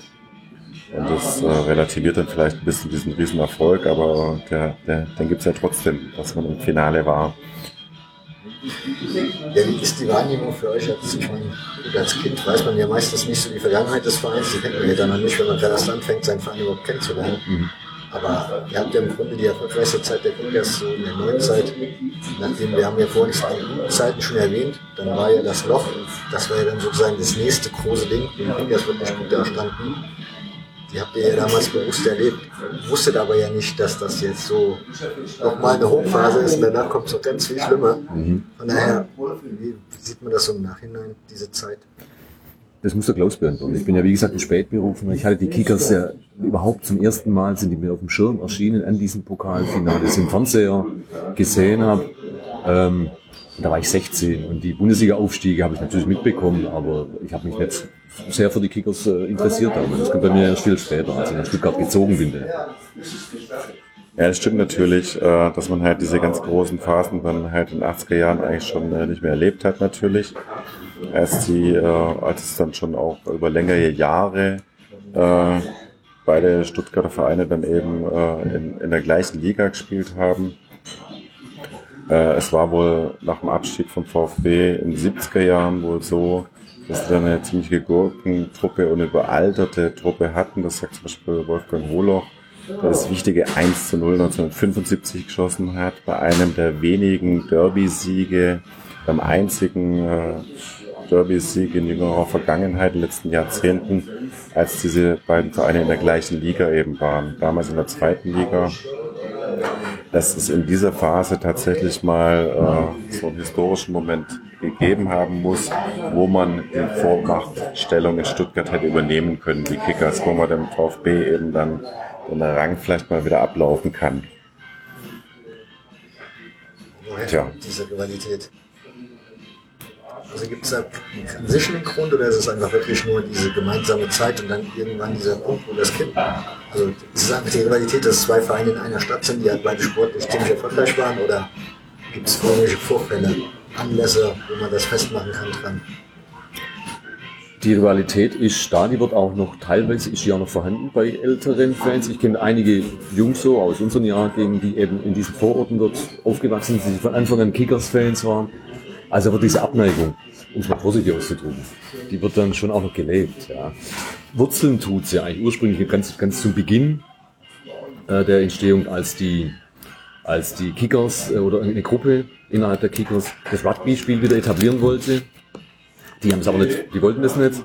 Und dann wurden diese, diese Gruppierung ist dann, wurde ausge oder ist ausgetreten. Und die haben dann, ähm, später waren es dann der Kern derer, die den VfB gegründet haben. Also die Wurzel schon ganz, ganz am Anfang eigentlich. Und die Rivalität, ich meine, im Fußball ist es oft auch, wie soll ich sagen, ein bisschen folkloristisch vielleicht oder so. Aber über die Jahrzehnte ist es dann schon gewachsen, als es auseinandergedriftet ist und, und die Kickers dann schon auch ihre besten Spieler immer abgeben mussten. Das war für die, für die Kickers-Fans vielleicht auch immer ein bisschen eine, Das ja, so eine Neid, Neidgeschichte, ich weiß es nicht. Das ist natürlich, macht die Rivalität aus, äh, weil es eben auch diese Nähe gab, ne? weil man eben äh, tatsächlich auch teilweise in der gleichen Liga gespielt hat. Äh, und ähm, dann einfach dann doch immer der Kleinere war und der Große hat ihm die besten Spieler weggeholt. Das ist eben so eine Mischung aus äh, Neid und aber auch so ein bisschen Stolz, dass diese Kickerspieler dann groß rauskamen später. Ja. Und die Rivalität, wir, wir pflegen sie natürlich schon auch, das ist klar. Es ist voll klar, wir, wir leben ja hier nicht in Glasgow.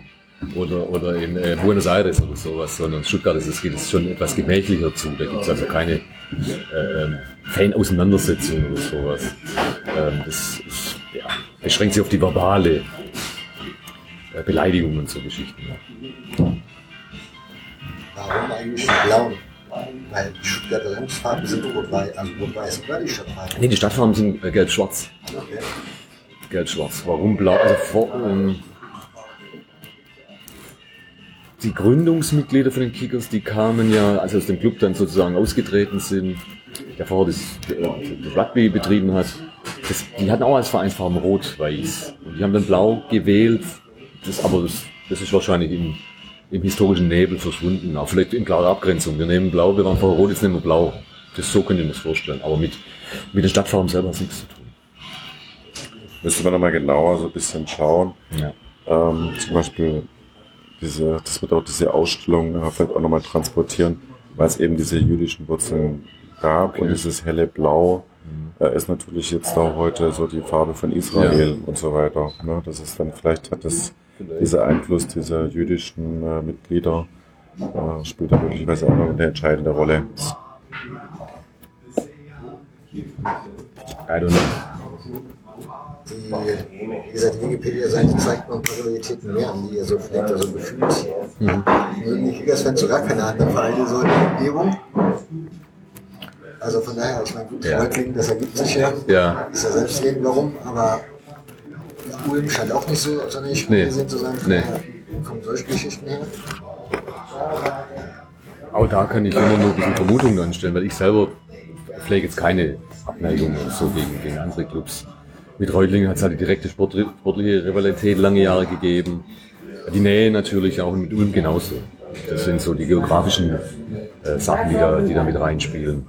Und nicht Rivalitäten wechseln ja je nach- Liga-Zugehörigkeit dann irgendwann. Eine Fanfreundschaft ganz momentan relativ stark. Gibt es eine mit dem Jan Regensburg, wo heute auch eine schöne Choreo war im, im, im Stadion. Ähm, früher gab es Fanfreundschaft mit, mit, den, mit den Offenbacher Kickers. Wahrscheinlich aufgrund der Namensgleichheit. Ähm, wen gab es sonst noch? Ja, das ist eben jetzt aktuell mit, mit Linzern. Blau-Weiß Linz. Ja, Das ist zum Beispiel eine Fanfreundschaft aktuell und mit Jan Regensburg. Und diese Feindschaft, die kommt eben natürlich daher im württembergischen Fußball, ist halt der VfB natürlich ein Konkurrent gewesen, aber halt auch äh, allgemein Ulm und Reutlingen waren dann Konkurrenten lange. Da lief man sich halt immer wieder im Spielbetrieb über den Weg und es gab halt hitzige Schlachten und äh, Kickers wurden bestimmt auch vom Schiedsrichter benachteiligt, wie ständig.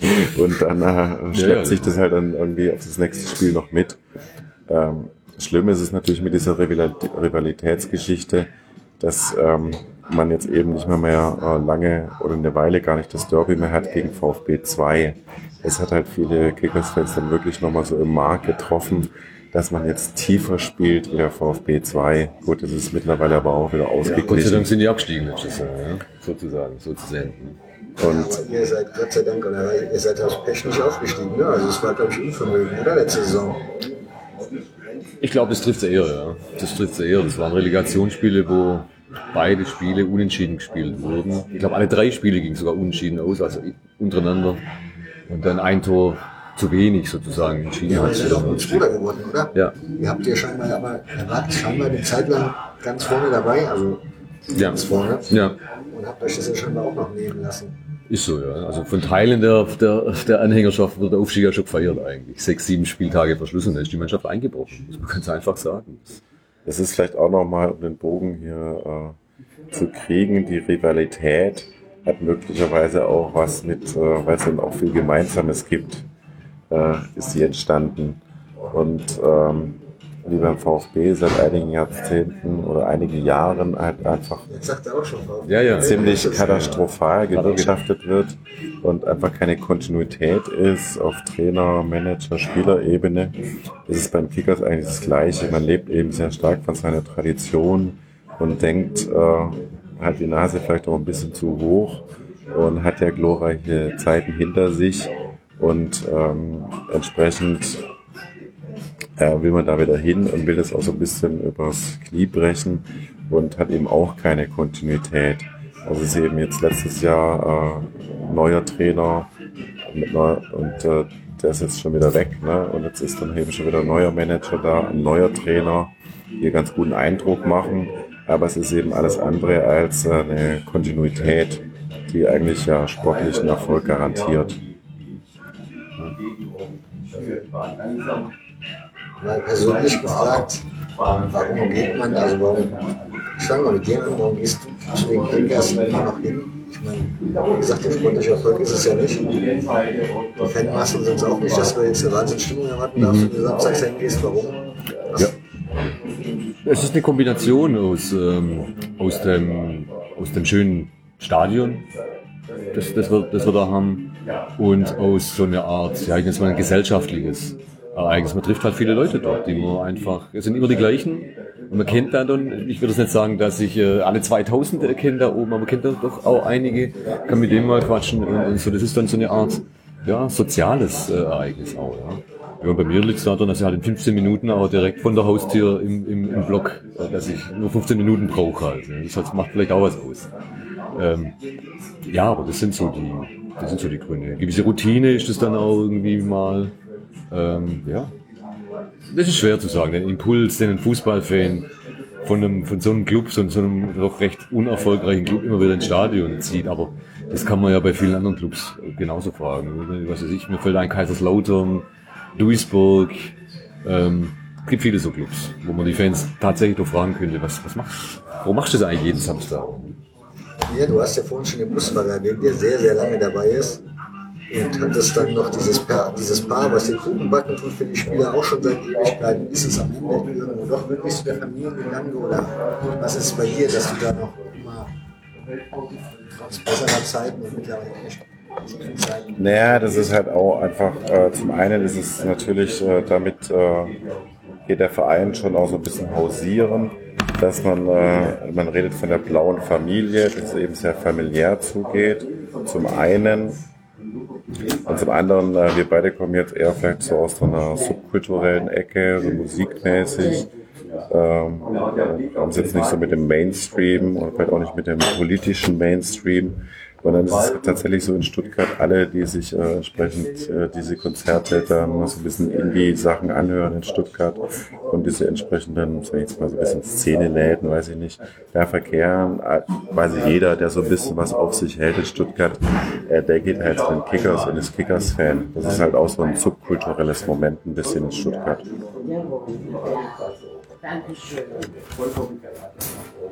Gibt es ja, so eine, also das Degerloch als solcher, also der Stadtteil ist der, so ein Kickers-Stadtteil, also wenn man da hochfährt, ist das dann schon, dass man merkt, die Kickers zu Hause, sieht man, merkt man, gibt es da Kneipen, Orte, wo man sagt, da kannst du hingehen als Kickers-Fan, da findest du noch mal Gleichgesinnte an der Theke abends. Kennst du die Hausen Degerloch in der Kneipenszene? Ich kenne einige Kneipen, da wird es so sein, ja. Aber Degerloch ist ein, ist ein sehr gutbürgerlicher Stadtteil. Da, da gibt es auch gar keine so eine lebendige subkulturelle Szene sowieso nicht, aber auch keine, keine richtige Kneipen. Diese Eckkneipen, die sterben ja generell aus. Und also mir, mir wird nur eine einfallen in Degerloch Stimmt, selber. jetzt, wo ihr das gerade sagt, ich war ja auch schon dreimal da, so, so Kneipen ums Stadion ist eigentlich gar nicht, oder? Nee, der Stadtteil ist wie gesagt irgendwie sehr bürgerlich und eigentlich schon so ein bisschen Upper Class und reich. Das kann man tatsächlich sagen. Äh, und es gibt eigentlich da nicht so eine lebendige Kneipenszene. Das findet unten im äh, Kessel statt, in der Innenstadt. Und ähm, ja, man geht eben da hoch. Und äh, A, wegen diesen, äh, dieser familiären Atmosphäre, die halt eben auch dieses Ehepaar Lilo und äh, Uli herprägen, die da eben seit Jahrzehnten da äh, die Mitglieder versorgen und diese VIP-Gäste da versorgen und äh, die, für die Spieler Kuchen backen, die die dann in der Halbzeit bekommen und so weiter. Und es man, äh, auch eben sehr, sehr viel kommt über durch dieses Stadion, ja. Das hat zum Beispiel der Journalist Christoph Ruf auch sehr schön ausgearbeitet, als er halt verschiedene Vereine und Orte bundesweit sich angeschaut hat, äh, hat er eben auch festgestellt, es ist schon einer der schönsten Orte, ja, es eben oben auf dem Hügel ist, ähm, dann ähm, dieses kleine enge Stadion im Wald, ja, Und äh, dann das Wahrzeichen der Stadt, der Fernsehturm. Das ist halt schon eine tolle Atmosphäre, wenn ein Flutlichtspiel ist, der Fernsehturm brennt, das Flutlicht an ist, ringsum Wald, man läuft dann ein Stück durch den Wald. Äh, und es ist dann halt schon eine, eine schöne Atmosphäre und ein besonderer Ort. Stuttgart, die anderen Stuttgarter haben ja ihren Verein ausgegliedert. Ist es ja kein Verein mehr. Das muss man nicht, wenn es die erste Mannschaft geht. Wie sieht das bei den Kickers aus? Also seid ihr noch ein EV oder? Ja, ja, das, sind, das ist ein Verein, ein kleiner Verein, wir haben glaube nur 2300 Mitglieder, also auch nicht zu vergleichen mit den, ich glaube, das glaube 70.000 Mitglieder. Ähm, das sind ja nur da braucht man ja dann seine Mitgliedschaft, damit Ja, ja. man die Eintrittskarte genau, kommt. das sind so passive Mitgliedschaften. Ja. Aber 2300 ist viel. Also das spricht die Kickers sind ein Mehrspartenverein vermutlich dann, oder? Ja. ja. Es werden noch ein paar Sparten betrieben. Leichtathletik, ich glaube noch aktiv. Gell? Dann gibt's den Hockeyclub, der ja auch mal sogar deutscher Meister war im Feldhockey. Äh, aber ich weiß nicht, ob der noch Bestandteil des Es Vereins gibt halt, ist. der Verein ist schon äh, eingetragener Verein. Es gibt aber halt ähm, eine Unterabteilung, HTC heißt es, HTC Stuttgarter Kickers. Da ist die Tennisabteilung und die Hockeyabteilung quasi ausgegliedert. Die heißen aber HTC Stuttgarter Kickers. So. Und äh, das ist eben auch so ein Unterschied. In dem Verein findet eben nicht nur Fußball statt, sondern es ist eben ein breit gefächerter Verein. Da gab es auch mal eine Tischtennisabteilung, hat auch mal erste Bundesliga gespielt. Leichtathletik ähm, gab es Hochphasen, wo die sehr erfolgreich waren, deutsche Meister rausgebracht haben. Und es gibt zum Beispiel auch die, eine Fanabteilung, Fatzki, also heißen die. Und halt tatsächlich eine Abteilung für die organisierten Fans, die sich dann halt entsprechend einbringen und Auswärtsfahrten organisieren und so weiter. Ihr da das Gefühl, dass das schon ge- genommen hat durch, den, ja, durch die Misserfolge der letzten Jahre? Oder ist der Fanblock immer noch ziemlich fragmentiert? Also sprich, kommt auch immer noch das Blut sozusagen nach? Oder seid ihr jetzt so langsam die Letzten, die dann irgendwann mal das Licht ausmachen werden? Nein, äh, im Gegenteil, es sieht eigentlich äh, gut aus, so was, die, was den Support angeht. Ähm, die Zuschauerzahlen haben sich natürlich reduziert, aber für die Oberliga, Fünftligamannschaft sind die natürlich überragend. Wir waren letztes Jahr Zuschauergröße in Deutschland, knapp vor Chemie Leipzig. Ähm, also da ist immer noch, da sind treue, wirklich treue, treue Fans und man sieht auch immer wieder junge Gesichter, speziell in diesem, ähm, in den, bei den blauen Bombern, bei, der, bei den Ultra-Gruppierungen. Das ist eben so ganz interessant. Es ist eben einfach der kleine Verein, aber es ist eben irgendwie so der, der kleine edle Verein. Und viele Dinge entstehen da auch schon ähm, ein bisschen früher als woanders. Zum Beispiel auch diese Ultra-Fan-Bewegung, als die dann von Italien nach Deutschland kam, war es zum Beispiel so, dass äh, bei den Kickers 85 eine Ultra-Fan-Bewegung sich äh, 95, 95. 95, Entschuldigung, etabliert hat, die blauen Bomber. Und die haben auch entsprechende Jugendabteilungen und Nachwuchs und da passiert schon auch was. Und äh, zum Beispiel ja in äh, Cannstatt gab es ja erst 97 die, äh, eine Ultrabewegung. Also waren die Kickers früher dran und diese aktiven Fans, eben diese Ultra-Fanszene, die dann auch bundesweit für Aufsehen gesorgt und auch Preise in den entsprechenden Fanzines bekommen für tolle Choreografien. Man ist halt klein, aber fein und kriegt schon irgendwie was auf die Beine. Was dann ist, ist da schon noch ganz bemerkenswert für diese Größe eben. Also da muss es einem nicht bange sein, was das angeht, wenn man in die Zukunft des Vereins jetzt irgendwie blickt, dass der Fansupport äh, nachlassen könnte. Das, das, der Super-GAU wäre natürlich, wenn das äh, irgendwann so kommen würde, dass die, Spiele nicht mehr in dem Stadion stattfinden können. Ich glaube nicht, dass das eine Diskussion gerade ist, aber ich meine, das, das Stadion gehört ja nicht den Kickers, sondern der Stadt, die müssen Miete zahlen. Ähm, wer weiß, vielleicht kann die sich das irgendwann nicht mehr leisten. Das wäre natürlich der, der Anfang vom Ende dann für den Club. Da gibt es ein prominentes Beispiel hier in Süddeutschland, wo das so lief, nämlich der beim Freiburg FC, die dann irgendwann auch immer weiter abgestiegen waren, überhaupt kein Geld mehr hatten und dann ihr Stadion verkauft haben, und zwar an den lokalen Konkurrenten, den SC Freiburg. Und jetzt mittlerweile ist auch wieder in der gleichen Liga wie die Kickers äh, interessanterweise spielen, aber auf irgendeinem Sportplatz in irgendeinem Park, ja, irgendwo draußen. Das ist kein Stadion mehr. Und das, das sieht man ja dann auch an deren Zuschauerzahlen. Ich glaube, die haben 200 Zuschauer im, im, im Schnitt. Das, das wäre natürlich, also der, der Fansupport und die Zukunft von den Vereinen ist natürlich aufs engste verknüpft mit dem Stadion. Die Liga ist scheißegal, sag ich mal. Freiburg hatte ich letztens so Gedankenspiele, weil die kriegen jetzt ein neues Stadion, der SC hat ja, Ja. ein neues Stadion gebaut. Ja. Und aktuell spielen die zweite in dem Münster-Stadion. Ja. ne? Und wenn die jetzt dann vielleicht in dem Dreisamstadion spielen Ja. sollten, so es dann stehen bleibt oder nicht im Wohngebiet raus wird, ist ja Wohnungsknappheit dort, von daher abwarten, was sie da planen. Ja. Wäre ja das Münster-Stadion wieder frei für den Freiburger FC, wer weiß. Es wäre Ihnen zu wünschen, ja, absolut. Kriegt ihr da, habt ihr da was mitbekommen? Also lebt der Freiburger FC noch als Verein? Also nehmt ihr das noch als Verein wahr oder ist es dann auch nur noch einer von vielen Vereinen so der Region? Oder ist es schon noch was Besonderes, wenn man da hinfährt? Also sprich die Zuschauerzahl oder irgendwie so das. Der Zuschauerschnitt liegt bei 200, 300. Es gibt wohl auch noch, ich weiß nicht, Fans, die Farben tragen sozusagen, sind dort. Aber ich kann es nicht, ich kann nichts genaues dazu sagen. Die haben ja jetzt auch immer wieder auch tiefer gespielt, Verbandsliga, Südbaden oder was das war. Ich werde zum ersten Mal hinfahren jetzt mit den Kickers dieses Jahr. Dann schauen wir das mal an beim FFC, beim Auswärtsspiel Ende November. Wie war das schon gebucht? Ich meine, der, der Austausch äh, ist ja jetzt nicht so rege, weil wir halt einfach Württemberg sind und das ist Baden, ne? Und das ist ja schon eine Ecke weg, Südbaden, dann Freiburg. Ist das ja die weiteste Auswärtsfahrt in der Saison? Tatsächlich, ja. Ich glaube, der FC Rielasingen ist ist noch eine Ecke weiter weg. Der FC Rielasingen an der Schweizer Grenze ist der praktisch. Ich hätte das ist, ich weiß nicht, ob es kilometermäßig weiter weg ist, aber logistisch ist, glaube ich, noch komplizierter hinzukommen. Ich glaube, letzten 100 Kilometer sind Landstraße oder so. Ich weiß nicht. Ja. Das ist schon hart, die Liga, oder? Das ist hart, ja. Das ist schon hart. Ja, also wir hatten heute das Heimspiel gegen den TSV Ilshofen. Das ist ein Dorf in der Nähe von Schwäbisch Hall. Ich glaube, die sind da oben, weil sie Jakko, mit Jakko verbunden sind, mit diesem Trikothersteller.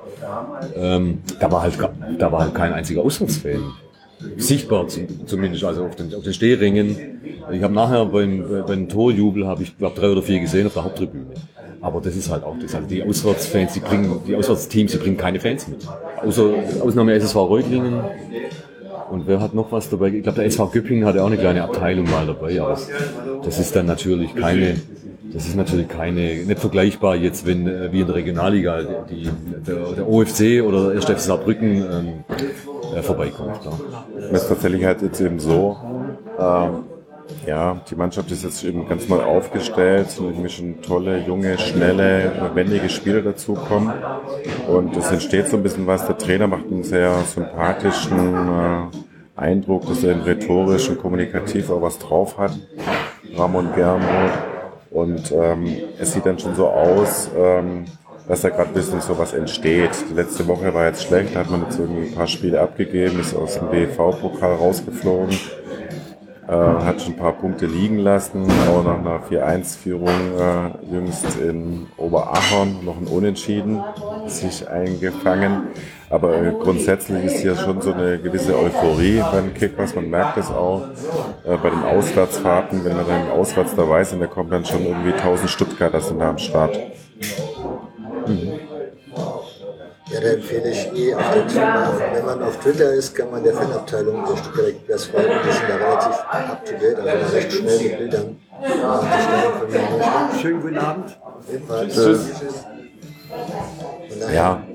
Und es ist auch in der Stadt passiert jetzt wieder was. Es war lang, so in 80er Jahren, Zweitliga-Zeiten, gab es äh, eine Kneipe, äh, Schlesinger in der Stadt. Die hatten äh, montags immer so eine blaue Runde, so einen Fanstammtisch. Und das gab's dann, da war dann immer ein Spieler da oder der Cheftrainer manchmal. Und konnten die Fans eben dann auch ein bisschen irgendwie sich daneben unterhalten und hatten dann ein bisschen so einen anderen Einblick nochmal.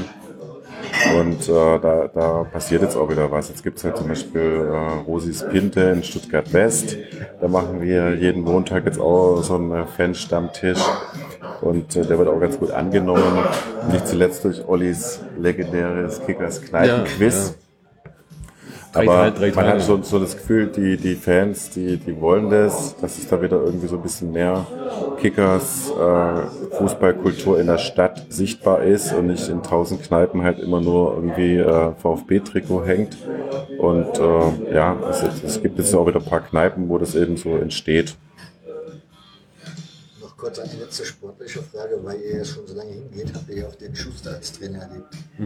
Ich finde seinen Fußball ja grausam, den er spielen lässt, auf der Wikipedia-Seite steht allerdings, dass er hier bei den Stuttgarter Kickers zwar schon geguckt hat, dass hinten die Null stehen bleibt, aber angeblich auch ganz gut Offensivfußball hat spielen lassen. Stimmt das? Also er war drei Jahre Trainer in der Regionalliga, da hat er die Mannschaft neu aufgebaut, praktisch aus der praktisch zu 100 Prozent aus der zweiten Mannschaft damals rekrutiert, also eine, eine tolle Leistung vollbracht. Es war kein spektakulärer Offensivfußball. Später in der dritten Liga, als man aufgestiegen war, ähm, hat man sich schon auch hineingestellt, glaube meine ich mich zu erinnern. Aber er wurde auch schnell entlassen damals, was ich bis heute noch als, ein, als einen etwas voreiligen Move ähm, bezeichnen würde. Dass man den Dirk Schuster damals so schnell entlassen hat. Attraktiv Hättest gespielt du das wurde. zu der Zeit gesagt oder jetzt erst in der Nachbetrachtung, nachdem man gesehen hat, was der Schuster für Erfolge hatte in Darmstadt zum Beispiel? Nee, damals habe ich es auch schon als ein bisschen zu, zu schnell einfach empfunden. Es waren, ich weiß nicht, fünf Spiele nicht gewonnen oder sowas. Zack, dann war er weg. Fand ich, fand ich ein bisschen überzogen, wenn man das dann betrachtet, was er in den drei Jahren vorher äh, geleistet hatte. Ja, aber ja, so, so, so funktioniert es halt. Klaus hat es ja vorher gesagt, die Kickers haben da immer auch relativ schnell reagiert. Es gab ja, es gab ja, also jedes, es gibt keine Alles klar, dann bedanke ich mich bei euch beiden und ich hoffe, ihr seid, euch geht es jetzt besser wie eben, als ihr hier reingekommen seid nach dem ja, Heimspiel. Ja, natürlich. Schon, schon, wieder, schon wieder abgelegt eigentlich, glaube ich. Ja. Nee, war, war toll, war ein angenehmes äh, Gespräch, hat mir Spaß gemacht. Mit, mit, mit ähm, Reichweite zu, dem- zum Relegationsplatz geführt hat. Wenn der dann gehen musste, da kann man verstehen. Das geht dann tief in den ich. Ja, bei dem Dirk Schuster erinnere ich mich eben, ähm, das ist eben auch so eine Geschichte gewesen, die ich vorhin so ein bisschen angeschnitten habe.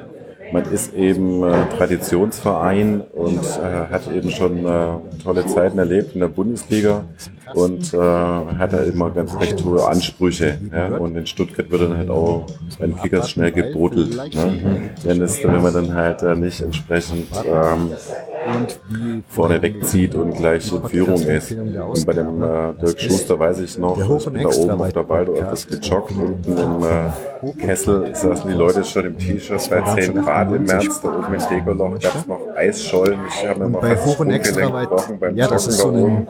Es war eiskalt noch und da stand immer in der kurzen Nebenprojekt Hose des Podcasts. Ich weiß nicht, wie man es bezeichnen soll. Ich nenne es. Unterpodcast oder irgendwie so. erinnere mich Auf jeden Fall, dieser Podcast beschäftigt sich extrem mit der Fanszene der Lilien. Da gibt es jede Menge Podcast-Folgen zu, zu den Ultras, zu den Freundschaften der Ultras und, und, und. Und die aktuelle Folge beschäftigt sich mit der Geschichte der Lilien. Und zwar mit einer Fusion, die 100 Jahre zurückliegt. Und schaut so ein bisschen zurück auf die zwei Vereine, die daran beteiligt waren. Da geht es auch ein bisschen um Wappenkunde, so ein bisschen ja, Spielstätten, Entwicklung der Vereine, wie hat der Erste Weltkrieg da reingewirkt und, und, und. Für Darmstädter definitiv mal absolute Hörpflicht, aber ich denke auch für alle anderen, gerade die den Hörfehler gerne hören wegen der Historie, definitiv eine Hörempfehlung. Von daher die Podcast-Empfehlung dieser Ausgabe hoch und extra weit. Den Link findet ihr in den Show Notes und damit sehen wir uns nicht, sondern hören wir uns in zwei Wochen wieder. Und dann geht's nach Japan. Was wir dort machen, wartet's mal ab. Bis dahin wünsche ich euch wie immer eine gute Zeit.